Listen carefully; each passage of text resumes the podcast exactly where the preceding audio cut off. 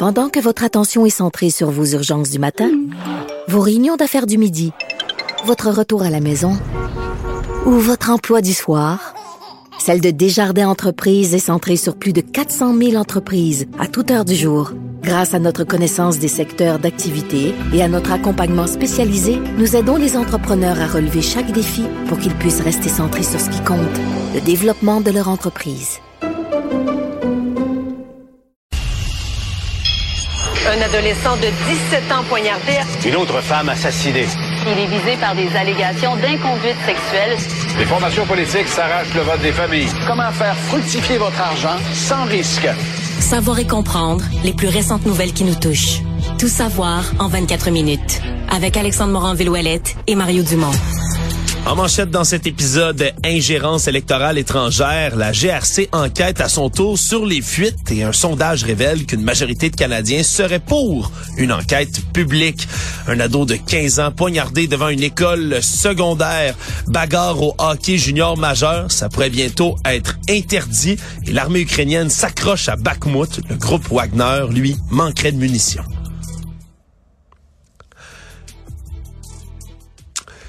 Bonjour Mario, bienvenue à Tout savoir en 24 minutes. Euh, première nouvelle aujourd'hui, la GRC qui a annoncé vouloir enquêter sur les fuites qui entourent l'ingérence étrangère. La SCRS, les services canadiens de renseignement et de sécurité, eux avaient déjà ouvert une première enquête pour justement trouver qui aurait euh, fait des fuites comme ça à l'interne parce que des documents secrets, Mario, selon la loi sur la protection de l'information au Canada, mais c'est une infraction de dévoiler comme ça des renseignements secrets au grand public ou encore aux médias, comme au Global Mail et à Global News. Et donc, la GRC va elle aussi enquêter par rapport à ces infractions qui auraient été commises sur cette loi.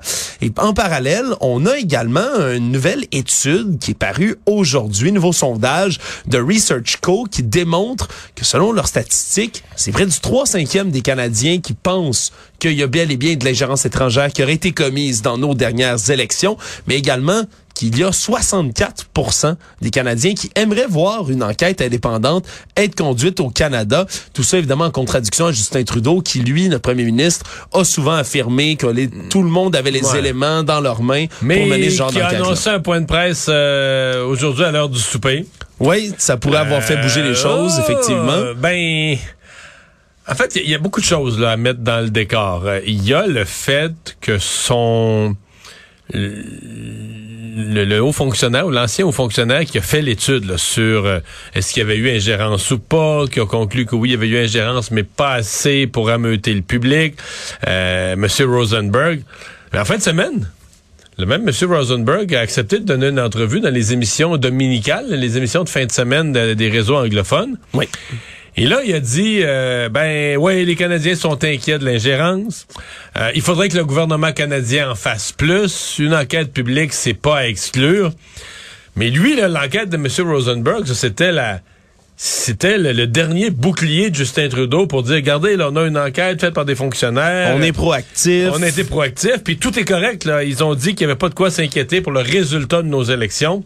Oui, puis c'est pas vraiment ce qui effectivement ce qui semble être démontré dans ce dernier sondage qui sort parce que même si on n'a pas justement la prétention de dire que ça aurait invalidé les résultats des élections au complet, on n'en est pas là, mais ce qui est intéressant à dénoter, c'est que selon cette étude-là, c'est des membres là des gens qui votent pour tous les partis différents qui ont voté là-dedans pour comme quoi ils voudraient une enquête indépendante. C'est 21% qui s'y opposent. Les gens ouais, puis les gens d'un peu tous les secteurs ont le sentiment qu'il y a quelque chose qui va pas, là. Qu'il y, a eu ingérence dans notre système politique. Donc, oui, qu'il y a eu ingérence. Il y a seulement 15% des gens qui sont indécis par rapport à la tenue d'une enquête publique ou non 21% qui s'y opposent plus fermement. Et il y a 7 Canadiens sur 10, selon ce sondage-là également, qui aimeraient que le Canada modifie ses lois, sa législation pour mieux protéger, entre autres, nos élections et mieux se défendre contre l'ingérence électorale, comme c'est le cas, par exemple, en Australie, Mario, où on a des mesures beaucoup plus strictes pour tout ce qui est agents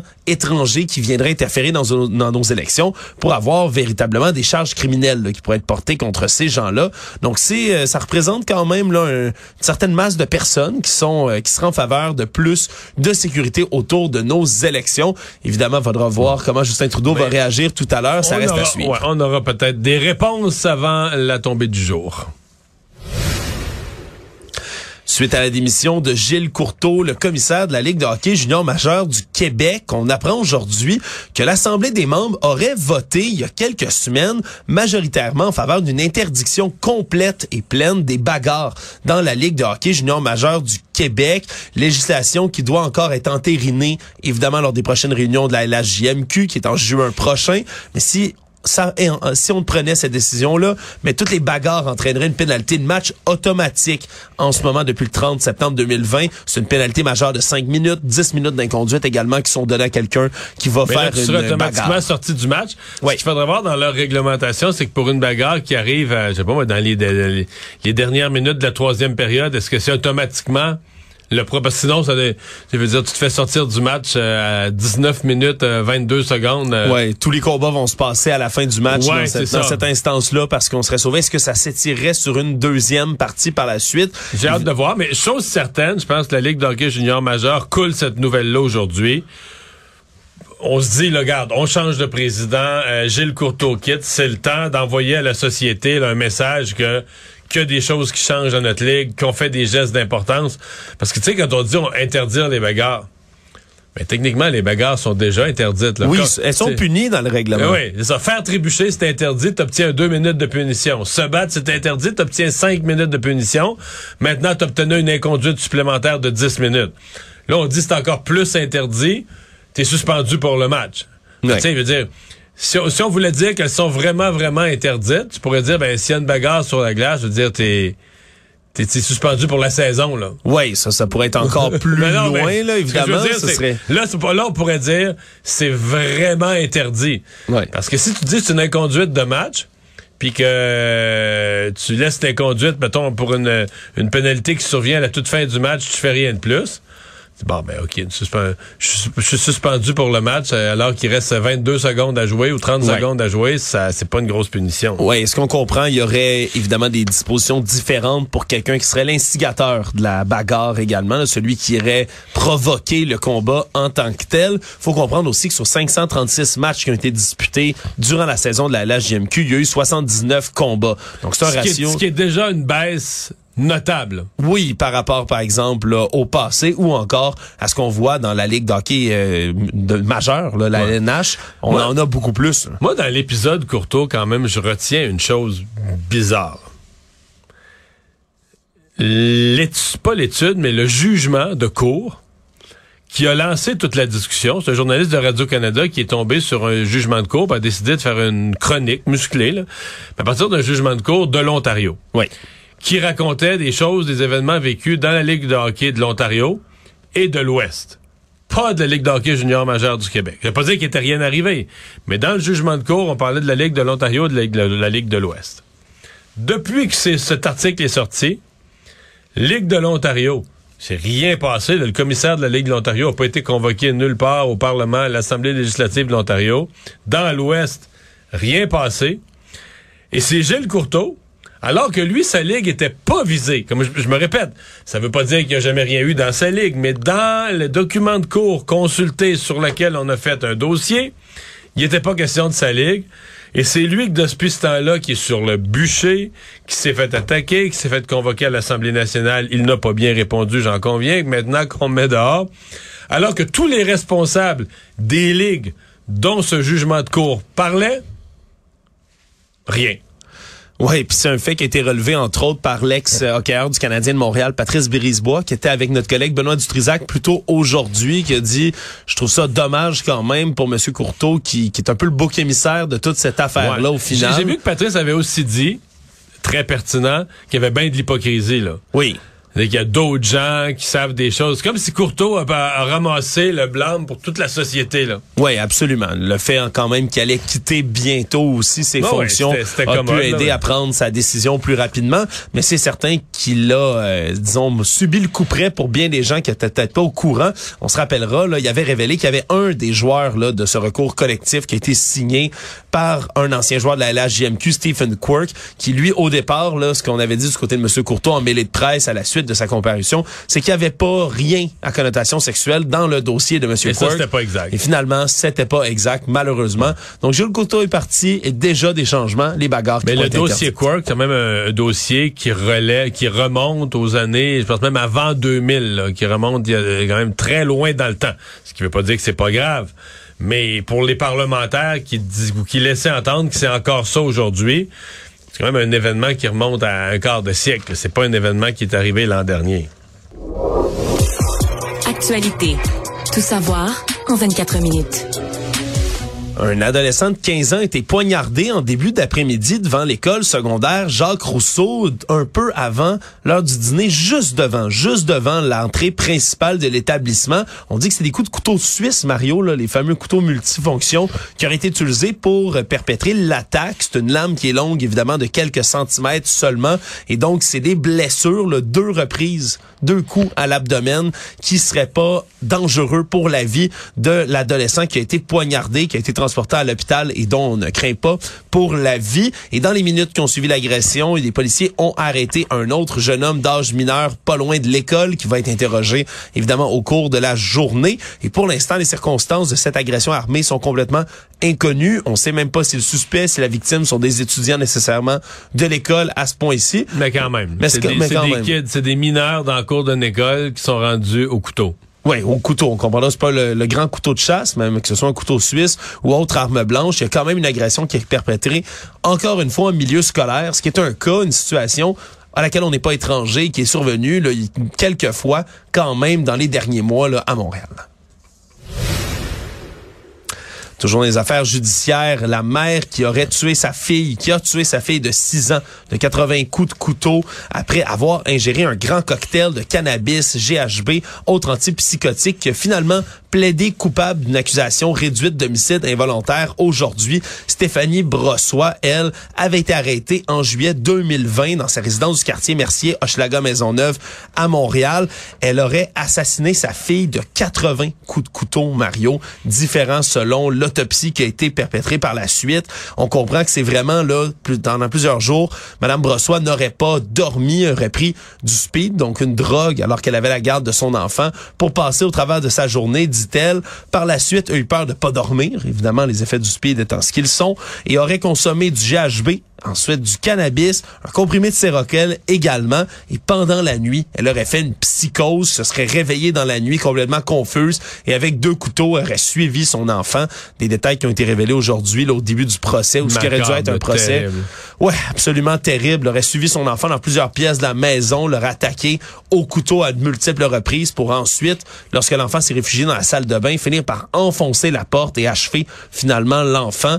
Et ces cris ont alerté les voisins qui ont tout de suite la police et la dame elle-même serait sortie en hurlant à l'aide, à l'aide, je fais une psychose. Et là, elle aurait répété pendant son transport à l'hôpital à multiples reprises au personnel présent qu'elle aurait tué sa fille. Et pour donc cette accusation réduite, pour avoir avoué son crime, eh bien, on parle de 10 ans d'incarcération environ qui pourrait être proposé par les deux parties. Ouais, sauf qu'elle est déjà incarcérée depuis 2020, depuis les événements, ce qui fait pas, pas tout à fait trois ans. Et là, de l'incarcération préventive, des fois, ça compte plus. Là, on Euh, parle après ça si elle fait... Ah, elle, en elle- fera, plus très long, là, potentiellement. Ouais, parce qu'on peut être libéré là, une certaine proportion de la peine. Dépendamment de là, c'est quand même grave.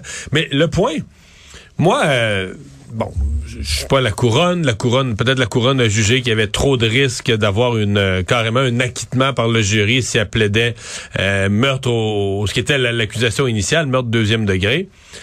Mais je- moi, je reste toujours perplexe sur cette question de l'auto-intoxication. Parce que si on est au cœur de ça, moi, je mets pas en doute que cette femme-là, euh, quand elle a poignardé son enfant, était pété béret. Elle n'était pas elle-même, elle savait aucune idée de ce qu'elle faisait, elle était en psychose. Ouais. Mais, on dit qu'elle avait des problèmes de santé mentale, des problèmes potentiels de psychose, une médication à prendre. Là, tu es un adulte, bon, on me dira, elle vivait toutes sortes d'affaires, était toxicomane, avait des difficultés, mais tu un adulte, tu la charge d'un enfant.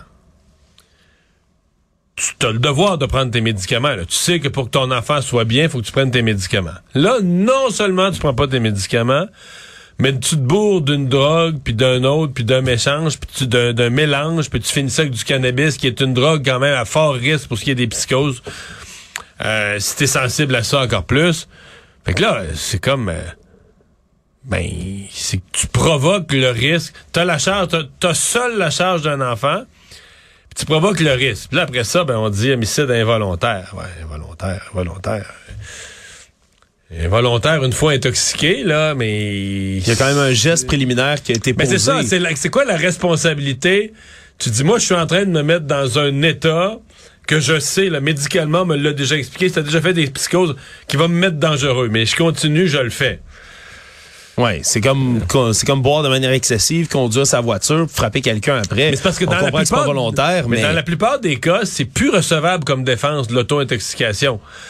Euh, mais là, dans ce cas-ci, je pense que c'est un cas complexe, mais je comprends en tout cas la famille de la, de la- parce que la famille du côté du père, eux, là, sont, sont aux abois, là, sont Ouais. révoltés contre l'espèce de peine réduite. Ouais, le père lui-même qui a demandé à ce qu'on lève justement l'interdit de communication sur l'identité de sa fille dans le cadre du procès. Donc, voulait certainement que les médias finissent par en parler de ce cas-ci. La grand-mère de l'enfant, elle aussi, qui était révoltée, qui avait proposé, dit-elle, de garder l'enfant cette journée-là. Donc, vraiment une famille qui est complètement atterrée par cette Il y a la. DPJ là-dedans, là, qui, a Ouais. laissé- qui était sur le dossier, mais qui a laissé l'enfant avec la mère. Ouais, il aurait fait une enquête sur la consommation de drogue de la mère, mais aurait fermé le dossier en concluant qu'il n'y avait aucun risque pour la jeune Maëlie, qui malheureusement a retrouvé la mort dans cette histoire-là. Tout savoir en 24 minutes. On parle toujours du projet de loi, ou plutôt de la loi C5, loi fédérale qui permet de purger des peines à domicile. Le DPCP, le directeur des poursuites criminelles et pénales ici au Québec, a décidé de pas porter en appel une peine de prison à domicile qui a été imposée par Jonathan Gravel, qui est un homme coupable d'avoir pénétré une femme sans son consentement. C'est le cas, lui, entre autres, qui avait mis en lumière les- l'espèce de dichotomie qu'il y a dans la loi C5 et qui a eu des échos jusqu'à l'Assemblée nationale. C'est ce qui a mené, entre autres, le ministre de la Justice du Québec, Simon Jeanin Barrette, à envoyer une motion, une lettre à Ottawa à l'unanimité de la, le- du Salon Bleu ici à Québec pour qu'Ottawa modifie la loi pour mettre fin, entre autres, aux peines de prison. euh, sauf que, c'est ça. Là, le DPCP ne va pas en appel, mais c'est la nouvelle loi fédérale. Il y avait avant des peines d'emprisonnement minimales. La nouvelle loi fédérale est venue les enlever. L'avocat de, de- de Gravel a plaidé le fait que le... le il n'y a pas de hasard. Là. La, la Chambre des communes, le législateur a voté une loi pour être moins sévère parce que tu votes une loi parce, pour que, parce que tu veux être moins sévère avec ce genre de crime-là. Favoriser la réhabilitation quand il y a un ouais, faible ouais. risque de récidive. Donc, puis loi appuyée par le Bloc québécois. Alors moi, je suis pas d'accord du tout avec cette loi-là, mais je peux pas... Si j'étais l'avocat du, du type, j'aurais fait la même chose. J'aurais plaidé, de regarde, le Parlement vient de dire, soyons moins sévères avec les, les- les cas d'agression sexuelle.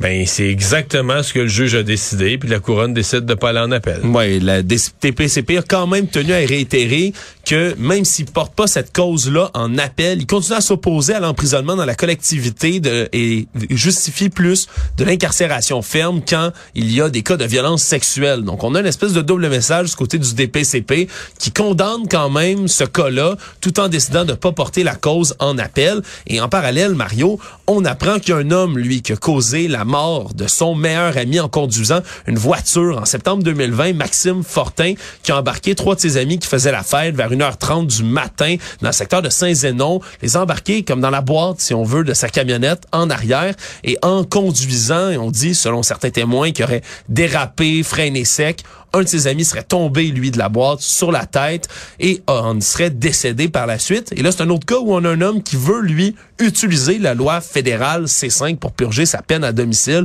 Donc, toutes les semaines ou toutes les deux semaines, on en a de plus en plus de ces cas de gens qui tombent sur cette disposition-là de la On loi. avait eu aussi pour un crime par arme à feu. donc. Exactement. Donc, euh, c'est quand même euh, tout un cas et on n'a toujours pas vraiment là, de réponse d'Ottawa, si on veut, Mario, à ce qui a été envoyé par Québec dans le cas de la loi C5. Donc, pour l'instant, euh, rien semble indiquer que ça risque d'être modifié à court terme. C'est encore, malgré l'ajout de 150 employés en renfort, euh, le bordel aujourd'hui dans les bureaux de la SAQ. On parle de très longues files dès ce matin qui étaient observées dans plusieurs bureaux de la SAQ, justement à Montréal. On parle de files pour les gens qui étaient évidemment sans rendez-vous, qui se sont présentés, mais des files parfois encore plus longues pour les gens qui avaient déjà pris rendez-vous et qui, dans plusieurs cas, étaient même pas capables, eux, de se rendre puis d'avoir leur rendez-vous, leur permis dans plusieurs cas. Mario, on leur disait, on, les- on leur suggérait, écoutez, ça va être vraiment trop long aujourd'hui, vous devriez vous prendre un autre rendez-vous. Mais là, on est rendu en avril. Avec la prise de rendez-vous là, sur, euh, au centre de service où ils étaient, dans ce secteur-là, euh, il n'y a plus de rendez-vous là, pour tout le mois de mars. On est rendu en avril. ouais. Que là, euh, si ton si t'as un document qui vient à échéance, euh, si t'as quelque chose à régler, un permis, etc., ben tu peux pas, tu peux pas attendre aussi longtemps que ça. Ouais, puis il y a des cas justement de gens qui ont besoin de leur permis de conduire, Mario, pour faire leur travail. Travailler, dans Des certains cas. Ouais, dans certains cas, c'est même le gagne-pain lui-même est lié à la conduite automobile, la conduite de camions et autres véhicules. Et donc, on a des cas où il y a des gens, euh, très certainement, qui vont finir par conduire, eux, sans leur permis, ou qui n'auront pas le choix, jusqu'au bout du délai. C'est quand même une drôle de situation, évidemment, là, qui vient euh, saisir la SAQ. Économie. Alors que les ventes de maisons sont au ralenti, Mario, on a euh, les courtiers immobiliers qui sont dus pour renouveler leur permis au mois d'avril. Ça arrive toutes les années. 2300 dollars pour les nouveaux, 1900 Ouais, dollars pour ceux qui sont donné, déjà hein. là. Je pensais pas, mais le, le droit d'exercer, là, faut que tu le payes quand même. Oui, ça coûte euh, assez cher, merci. Et là, ben, il reste moins de deux mois, évidemment, pour réfléchir si on veut renouveler son permis ou non, si on est un courtier immobilier. Et là, le problème, c'est que selon les économistes de Desjardins, on dit que les ventes de propriétés qui sont déjà très basses en ce moment, en raison évidemment des taux d'intérêt qui sont très élevés, ben, ils vont continuer de glisser de 25% cette année-ci en 2023, selon leurs estimations. Ce qui fait a beaucoup, beaucoup, beaucoup de courtiers immobiliers, des centaines, qui pourraient décider de pas renouveler leur permis, nous, tout bonnement, cette année, et qui pourraient ben, changer de profession, ni plus ni moins.